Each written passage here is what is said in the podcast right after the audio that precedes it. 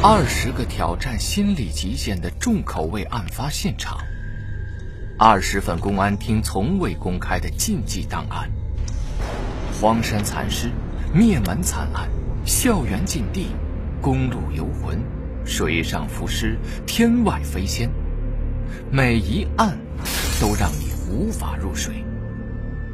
欢迎收听《法医秦明系列》《失语者》，作者。秦明，演播，骆驼。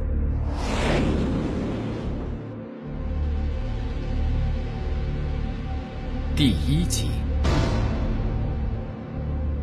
第一案。第一次站在露天解剖室前，面对一具新鲜尸体的时候，我刚刚过完十八岁的生日。主刀的盛斌哥表情严肃，动作一丝不苟。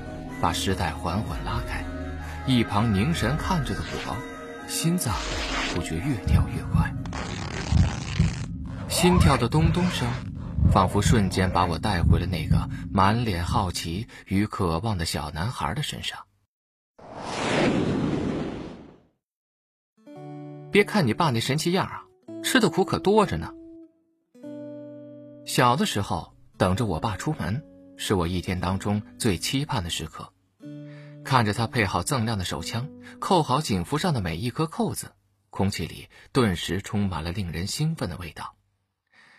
我爸吧嗒一口亲在我的脸颊上，作为新中国第一代正儿八经的专业刑事技术人员、痕迹检验专家，他当然希望他的小男孩能够子承父业。可是我妈却偏偏不这么想。当了一辈子的警察家眷，我妈才不舍得让儿子也去卖命呢。在他看来，安安稳稳的当一个医生，那是最好的出路。他自己就在医院里当护士长，大事小事呢还能有个照应。再说了，当医生还救死扶伤呢，有什么比不上警察的呀？医生还是警察，两个人的意见从来就没统一过，谁也不想得罪我，不得不跟着左右摇摆。一阵子立志要当警察，一阵子又觉得当医生也不错。就这么着，警察、医生、医生、警察，晃晃悠悠过了高中三年。到了填报志愿的时候，我才发现了一个新名词：法医。这不是两全其美吗？虽然我妈还不太愿意，可是呢，有了我爸的支持，我终于顺利填写了我的第一志愿。那可是在一九九八年呐，法医这个专业那完全是冷门中的冷门，全国一年的毕业生也只有三百个。我以高出普通本科线三十分的成绩考进了皖南医学院的法医学系。班里才四十个同学，只有我一个人是第一志愿，其他同学都是服从调剂才到的这个专业。于是好奇也好，懊恼也罢。我们这四十个法医新生就这样开始了完全陌生的新生活。学医学的同学们都知道，医学生的课程打大一开始就不轻松，尤其是系统解剖学，那简直就是如噩梦一般的一门课程，它的挂科率实在是惨不忍睹。我呢，侥幸及格了，暑假一到，我爸就热心的帮我找到了实习机会。让我去老家公安局刑警支队的法医部门长点见识。一想到电视剧里边刺激的场面就要成真了，我兴奋的天天倒数，恨不得出发的日子早点来临。到了法医部门的前几天，一直都是平安无事的，也难怪，老家这样的南方城市啊，命案本来就少。盛兵哥大我几岁。但是呢，却已经是法医部门的顶梁柱，也就顺理成章的成为了我的启蒙老师。哪怕他以后不再从事法医这一行，我呀一直对他是崇拜有加。那个时候，我成天跟在他的屁股后边，像个小跟班似的到处转。当时每天做的最多的，也就是伤情鉴定。虽然我看得很认真，可是毕竟知识有限，总是一头雾水。日子过得不紧不慢，直到有一天，法医门诊的电话铃声猝然响起。我拿起电话，自报家门：“你好，法医门诊，哎，我是重案大队小李，石城路发生一起斗殴事件，一名男子死亡，请过来看现场吧。电话那头的声音呐、啊，充满了疲惫。命案，我一时有些手足无措了。盛斌哥一把抢过电话：“什么情况？有头绪吗？”后来我才知道，所谓的有头绪嘛，就是指犯罪嫌疑人明确不明确。如果犯罪嫌疑人明确，那么法医的压力就会很小，只要做一些基础工作就可以了。但是，要是没有头绪，法医要分析推理的内容那就很多了，现场勘查和尸检工作也会花费一倍的时间。哎呀，打架而已，抓了好几个，剩下都在逃，跑不了。好，马上到。我们很快上了标有“刑事现场勘查”的警车，一路上警报声直响，我莫名其妙的涌上了一阵刺激感。可是，现场很平静，比想象中的平静太多了。马路旁边胡乱拉着一圈警戒线，旁边熙熙攘攘的挤着看热闹的路人，远远望去，警戒带中间啥也没有，实在是不知道这群人在观望什么。直到走近了，才看到被围起来的地上有一滩血，血泊周围可以看到一些呈条状的滴落状的血迹和少量的喷溅状的血迹。盛斌哥拿出勘查箱，在血泊、喷状血迹和滴状血迹之中各取了一部分，以备检验 DNA。这在当时是非常先进的，因为那个时候 DNA 的检查才刚刚开始使用。而且用的呀，还是最原始的电泳方法，工序非常复杂，所以一般不会动用这种高科技，尤其是这种已经明确了犯罪嫌疑人的案件。现场很快就看完了，我们重新上车。盛斌哥，我们去哪儿啊？殡仪馆。死者是在送去医院的路上死的，现在尸体啊已经被拉到殡仪馆去了。殡殡殡仪馆啊。虽然早有思想准备，自己早晚要参加尸检，但是事到临头，我还是有点紧张。不，应该说呀，那是夹杂着兴奋的紧张。不是说案件已经破了吗？人不都抓了吗？那还用得着我们去尸检啊？怎么没用啊？只要是刑事案件呢，就都得进行尸体解剖检验，这可是基础工作，也是保证案件准确率办理和完善证据链的重要一步。盛斌哥看着我笑了，我想都没想，接嘴就说道：“也就是说，我们要去做的都是无用功啊。”盛斌哥微微一笑，没有继续和我纠缠这个问题。去看看吧，啊，先看，下一次你就自己上手。至于侦查部门那边说案件已经破了，那可不一定，不信你看。听到下次就让我上解剖台，我心里是又兴奋。又打鼓，解剖刀都没摸过的我，能行吗？可是不管怎么样，这次我至少得看个明白。殡仪馆离市区一般都比较远，利用坐车的时间，我拿起案件的前期调查材料，随手翻阅了起来。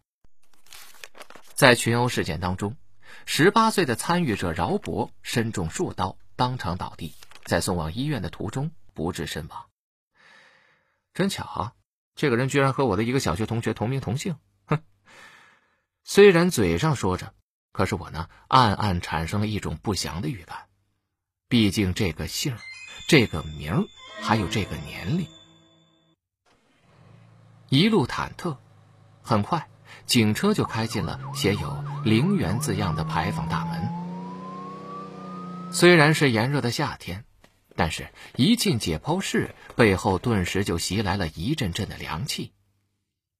其实那个时候啊，没有哪个地方有标准化的解剖台，顶多就是一间小房子，房子中央用砖头砌了一张解剖台，窗户上再加一个排气扇。这条件呀，也就算是不错了，至少冬天的时候，在房子里边解剖不用忍受寒风，但是到了夏天，尸体容易腐败。腐败气体又没法散发，解剖室啊就成了毒气房，所以那个时候解剖室是有季节性的。台子上放了一只白花花的尸袋，在不见阳光的解剖室里显得尤为的阴森可怕。拖出去吧，这里边空气不好。圣兵哥一边说，一边拖来一张移尸床，两名法医戴上手套，然后轻松一拎，把尸体就抬上了移动尸床。我一边看着，一边忍不住的感慨：人一旦没了气息，仿佛真就成了物件。他们把尸体往火化室后边的走廊推去，我想，那就是他们的露天解剖室了。其实啊，露天解剖是非常不科学，但是条件所限，即使是十多年后的今天，很多地方依然只能采用露天解剖的方式。我默默的跟在后边，心里却逐渐的慌乱起来。究竟这个饶伯是不是我认识的那个呢？尸床到了地方，圣兵哥的工作要开始了。他表情严肃，动作一丝不苟。他把那个尸袋缓缓的往下拉，我的心跳也越来越快。十八年来，我无数次的期待着像父亲一样亲历现场，伸张正义。可是我的第一刻却来得如此凶猛而残酷。尸袋里，慢慢露出了一张苍白。僵硬却熟悉的脸，晴天霹雳，一瞬间，血腥味和悲痛感就像海啸一样奔涌过来，让我无法呼吸。年少时的种种回忆，一瞬间就淹没了我的咽喉，也模糊了我的眼睛。怎么可能认不出来呢？就算是七八年不曾见面，这眉眼的痕迹也不会说谎的。是的，他就是我认识的那个饶伯呀。第一次看解剖，解剖的就是我的小学同桌，这一定是我的幻觉。上天怎么可能对我开这样残酷的玩笑呢？圣兵哥可能看出了我的异样，怎么了？受不了了啊？尸体都受不了，可干不了法医啊。我还没调整好自己的情绪，不，不，不是，饶伯，他，是我同学，啊？什么？那要不，你你先回去。我愣了十秒钟，还是下定了决心，我不走，我看。是啊，如果我连这一关都挺不过去，那还当什么法医呀？盛兵哥用怀疑的目光看了我一眼。好，看看也好，就当是锻炼一下吧。要是受不了，就到车上去，没事儿。我我受得了。我全身麻木，但是却不知道哪儿来的勇气，仍然站在那里一动不动的盯着解剖台。尸袋终于被完整的取下，我曾经的同桌，曾经的玩伴。就这么直挺挺的躺在我的面前，一条胳膊因为僵硬而半举着，眼睛微张，似乎还在望着什么。他一点也不像书上说的，人死的时候就像睡着了。他身上的白色 T 恤已经被染成了血红色，裤腰到裆部也都浸湿了。翻动衣服的时候，破口处还缓缓的向外涌着血。圣兵哥和他的搭档泽胜仔细检查起死者的衣着，一边看一边讨论着什么。一旁的小王哥则紧张的做着记录，可是他们在说什么，我完全没有听见。我盯着尸体，脑海里居然是一片空白。顷刻间，饶伯的衣服已经被全部脱光了，露出他身上我从未见过的纹身。那纹身已经被血液浸染的非常模糊了，我微闭眼睛，不忍心往下看，但是还是隐约看到了他的胸腹部翻出来的脂肪和肌肉，看来之前真的是伤得不轻啊。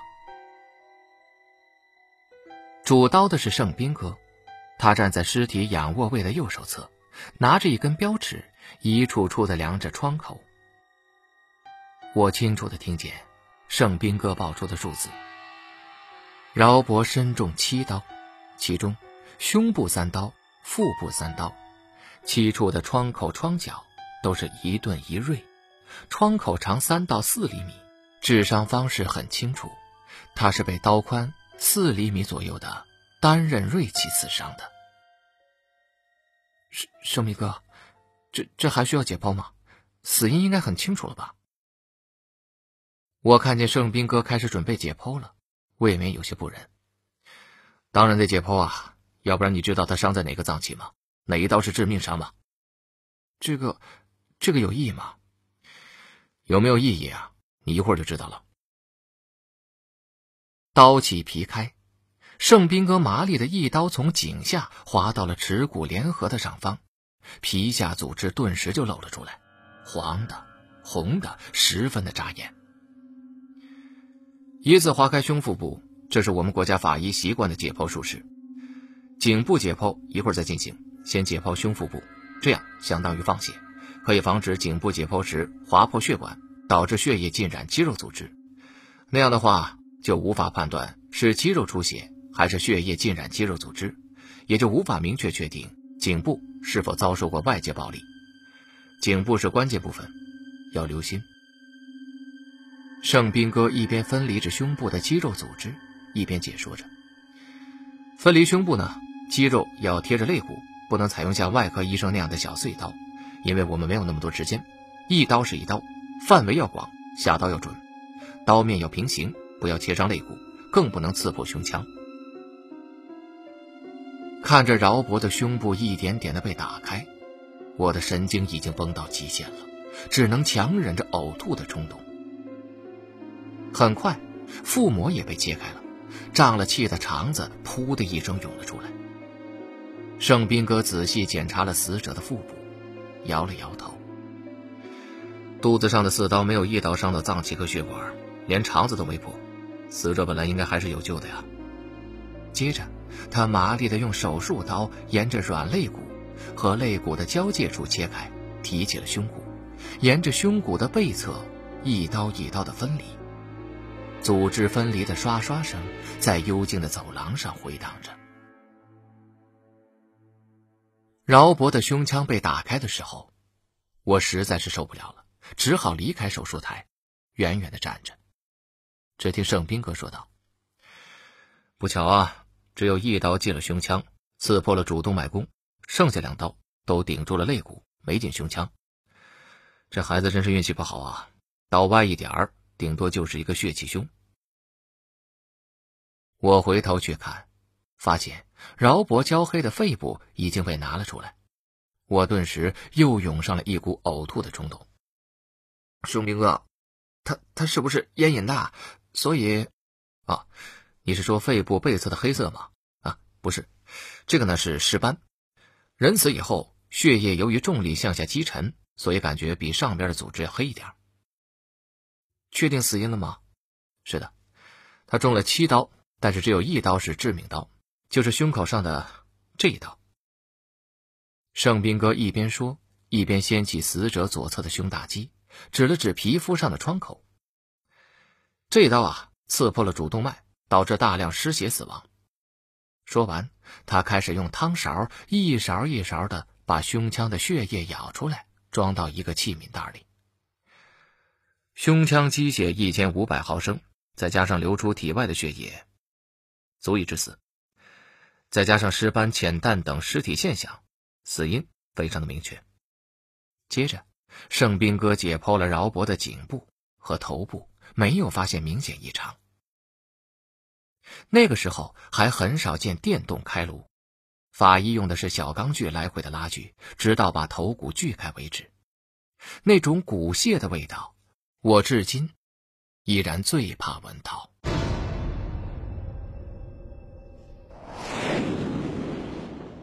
法医秦明系列《失语者》，作者秦明，演播骆驼。